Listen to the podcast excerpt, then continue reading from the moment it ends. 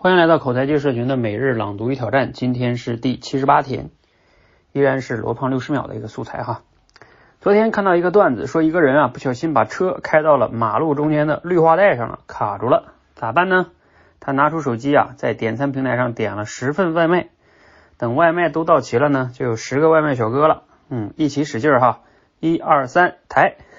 就把车呢给抬出来了。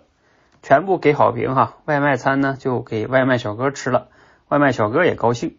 你算算账哈，如果叫拖车公司，不仅要花几千块，而且啊还慢。叫外卖这个方法呢，三百块钱搞定，皆大欢喜。我觉得这个故事呢特别有启发。一个网络啊，它不管是因为什么形成的，形成之后呢，它一定会有其他的用处。道理很简单，这个网络之所以能形成，一定是在某个方面。推进了人协作的效率，降低了某个方面的成本，那就一定能应用于别的领域。所以啊，只要是推进新网络形成的事儿，比如加入新的社交圈子，真的是可以不问目的啊，埋头耕耘。好，摘自罗胖六十秒，标题叫新网络的作用。今天内容呢，给你哪些启发和思考呢？你还能想到哪些新网络和圈子就推动了其他新的价值和作用哈？好，在这里呢，分享一个我最近的一些感触哈。比如说，嗯，我最近就有发现，呃，因为我们在这个月二十七号会在北京的樊登书店，呃，做一次线下的演讲沙龙活动。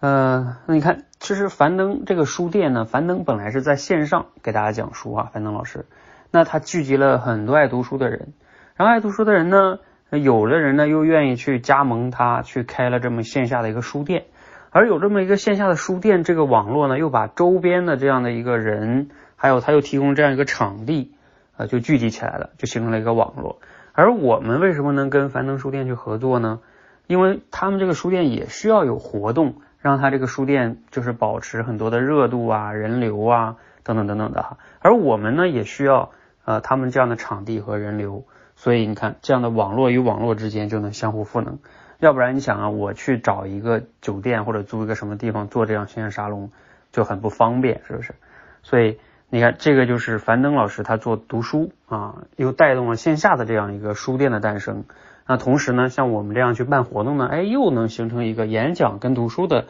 网络的连接，就很有意思，很有意思哈。啊，我这里边还能举例子啊，比如说像我们呢，最近也想去各个地方去开展，就是运营我们的。线下演讲口才俱乐部，那这个俱乐部呢，也依然可以借助很多的网络去做，而不是我们自己去租个场地去做俱乐部哈啊，比如说啊，我们最近就跟我们一个学员有谈啊，他自己在北京的一个区域开了一个两百多平的瑜伽馆，他这瑜伽馆也开了好多年了，里边就有呃两百多学员吧，就练瑜伽的。而我跟这个学员就有聊啊，我们可以在他这里做一个就像沙龙的俱乐部一样哈，每个月定期做一些沙龙活动，甚至啊，他说他在课间他们练瑜伽休息的时候，都可以让大家上台去分享一下自己的感想啊、收获呀，或者讲个什么演讲故事啊，也能锻炼自己的表达能力啊，然后也让大家休息了、互动了。你看看，这就是把我们的演讲接入到他那个练瑜伽的网络里去了，是不是很好玩？就是这个网络与网络之间是很有意思的哈，包括大家呢可以就像这里边中说的哈，有网络你要想办法加入进去，这里边的联动效应非常非常的有意思。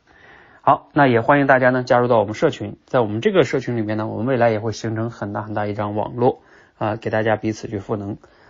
好，让我们一起每日嗯朗读与挑战啊，持续的输入、思考、输出，让口才变得更好。谢谢。